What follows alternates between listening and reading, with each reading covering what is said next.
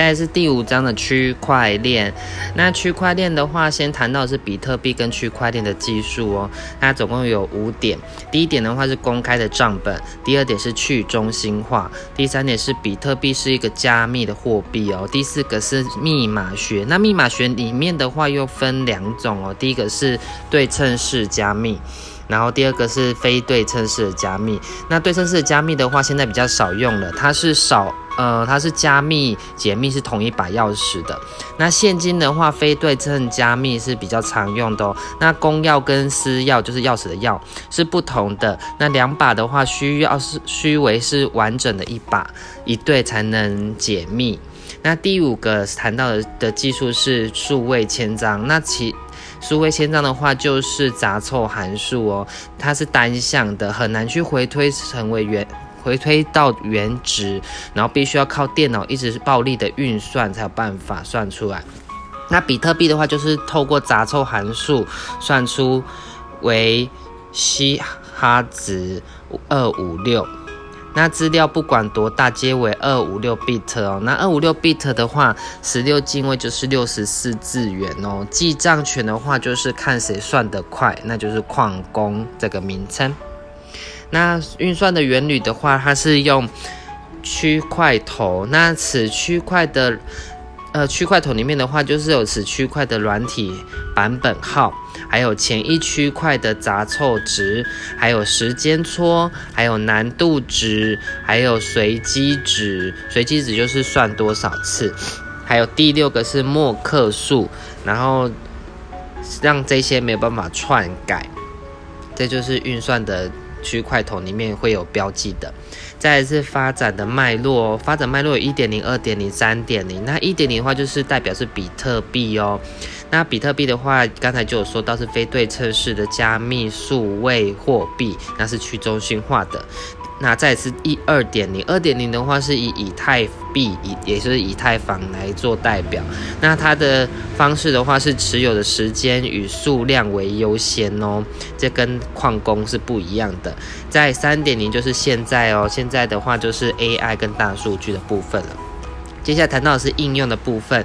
那应用的话，它其特性的话有一去中心化，二不可篡改，三可追踪特性，四是共识机制，五是加密安全性哦，这是它的特性。再来是谈到数位货币，有数位货币的话有两个，一个是电子货币，一个是虚拟货币。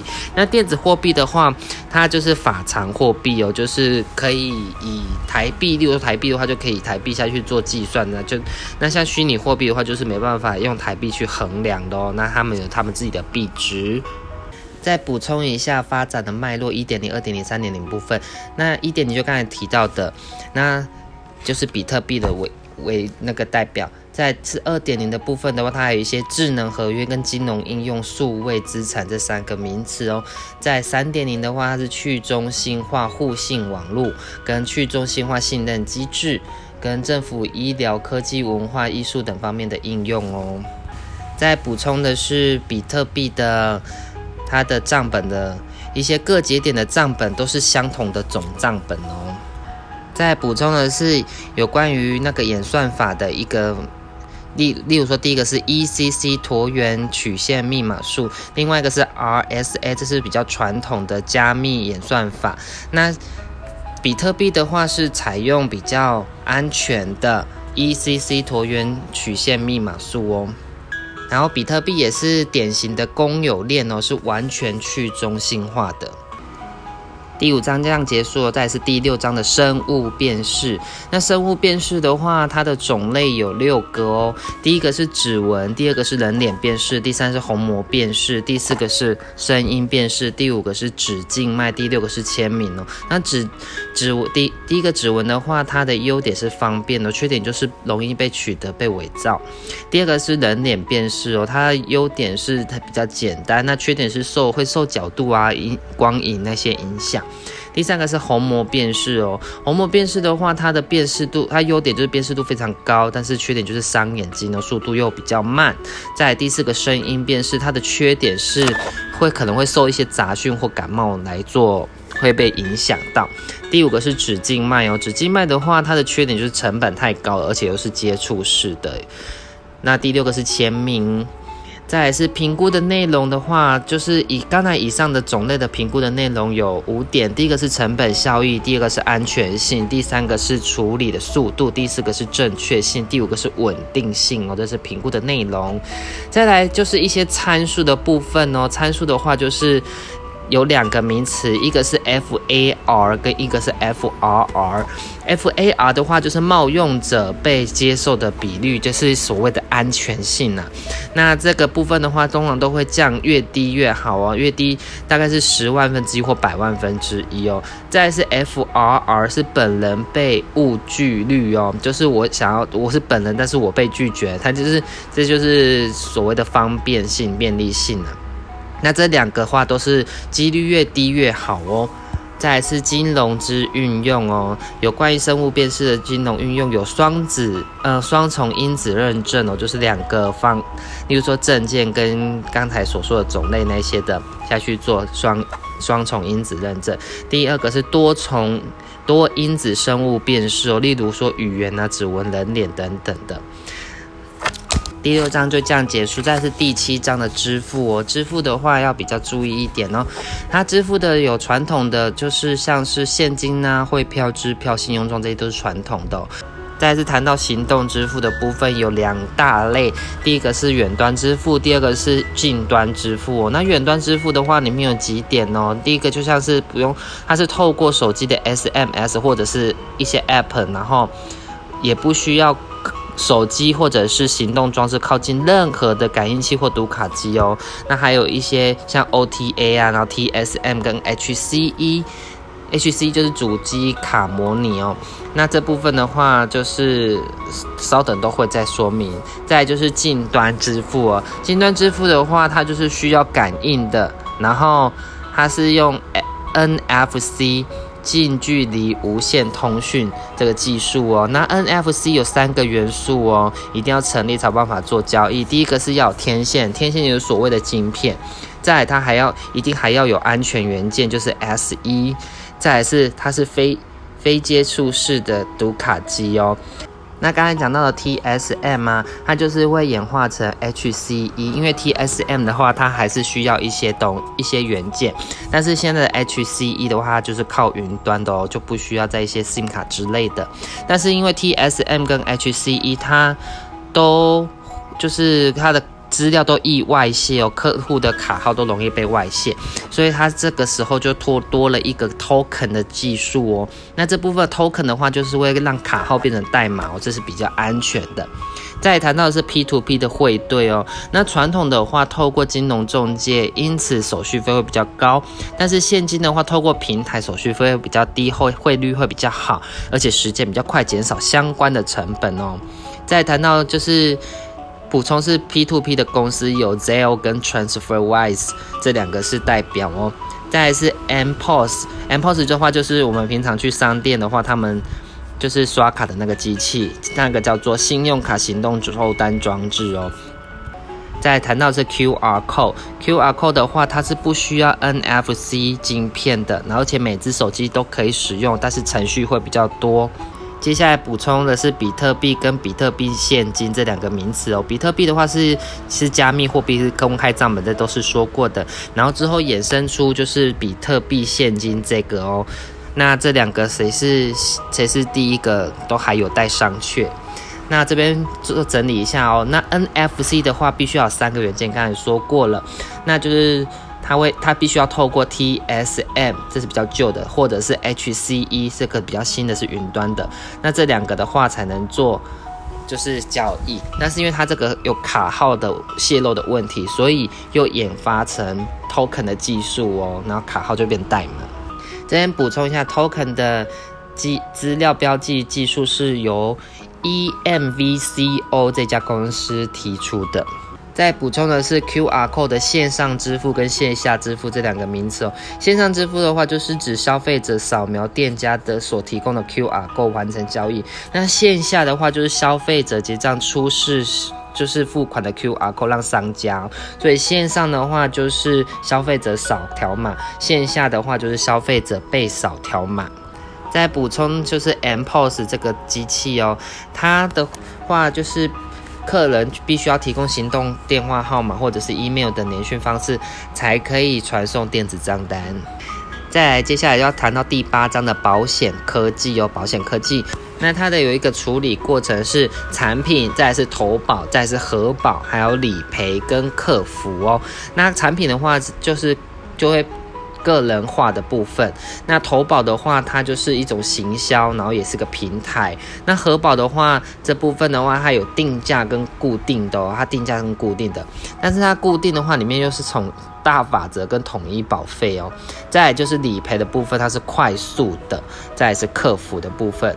那保险科技可能为保险公司带来的效益有几点哦。第一个就是解决资讯的不对称，第二就是提高服务效率，降低人人力成本，第三就是增加行销通路，及时行销，第四就是提高投保率，还有降低营业成本，第五就是降低个人资料篡改跟灭失及遗漏的风险哦。那就是比较注意的，就是解决资讯不对称这一点哦。像是客人他保钱的话，就会有逆选择，就他他可能已经生病，还硬要来保险，这是保对保险公司比较不不有利的地方。那保后的话，就是道德方面的观念哦，因为他如果说他就想说他已经有保险的时候，他就开快车，然后可能就会造成意外。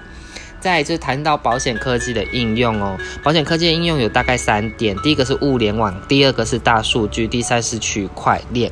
那物联网的话，就是手机控制家电是非常典型的例子。再是大数据的部分，大数据的话，它有大数据保单 BBI，这个要特别记清楚哦，BBI。那保这就是保单健检哦。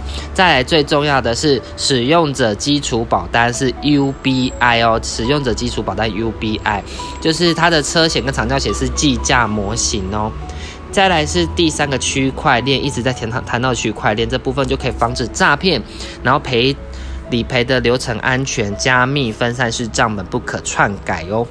再来是新形态的保单，就是刚才提到的 UBI 哦，这使用者基础保单，那保费会因个人的习惯而异哦，航班延误。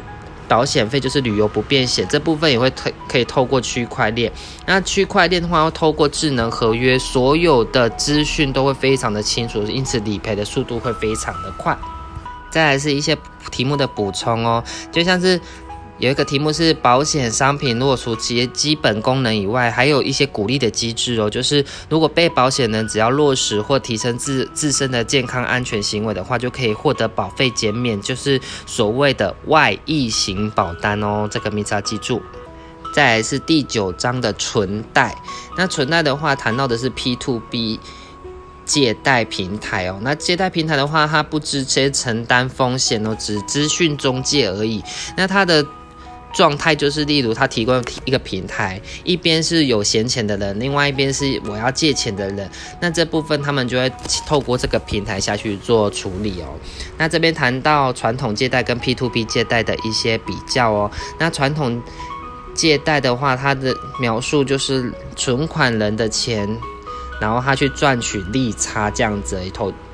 再就是 P to P 的借贷的话，它的描述是只是平台哦，那手续费及就是还有比例的利息这样子，再来传统借贷的优点就是风险比较低。那 P to P 借贷的优点的话，就是让那些无法向银行借贷的人可以借款哦，那成本会比较低，因为它去中心化。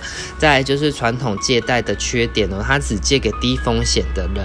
那 P to P 借贷的话，它的缺点就是对资金提供者的风险会比较高哦，易违约。再谈到是 P to P 的营运模式，这有五点要记清楚。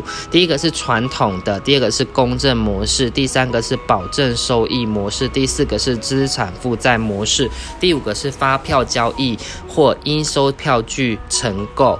这五种，那传统的话就是最我们一开始想象的就是它就是只提供平台不涉入拨款的那一种。再第二个是公证模式哦，公证模式就是会和银行合作，那银行拨款后再将债权转给那个出资人哦，这样。那那这边的嗯代表公司是 Lending Club，然后再是第三个保证收益模式。这部分的话，就是它的风险高低会影响，就是它提供的本金利息的一些收益率哦。再就是第四个资产负债模式，资产负债模式的话，就是平台拨款后将债权转给投资人或机构哦。再是第五个发票交易及应收账款承让哦。这个平台的话，这个就是平台会凭凭着票据拨款哦。那基本上都是以中小企业在在做贷款的。在它的特色是，谈到特色是一速度快，二精确，然后违约的话立刻会回报平台哦。第三个是多样化，第四个是透明度，第五个是成本低，因为它无中介。再谈到是社会价值的部分哦，社会价值的话，它中央银行。会承认就是一普惠金融，第二是效率，然后因为它不受空间限制，成本又低。第三个是新的商业模式哦，就是信用边际客户，在面临到的风险也有几点哦。第一个就是当然就是违约的风险啊，还有就是平台可能会容易倒闭，再就是诈欺的风险，再就是资讯的不对称。在第五就是流动性的风险哦，因为它流动性比较差，所以它的就会有多一个流动性风险。第六个是投资人保护风险哦，第七个是网络攻击的风险，就是像是骇客。这边补充一些题目哦，它的全台全球首首家 P2P 借贷平台就是英国的 Zopa Z O P A。那再是公证模式的代表，刚才有讲到了 Landing Club，再就是保证收益模式的代表是中国大陆的陆金所，再是资产负债模式的代表是 Sofi S O V I，再是发票交易应收账款承承让的，它代表的话是也是英国的 Market Invoice。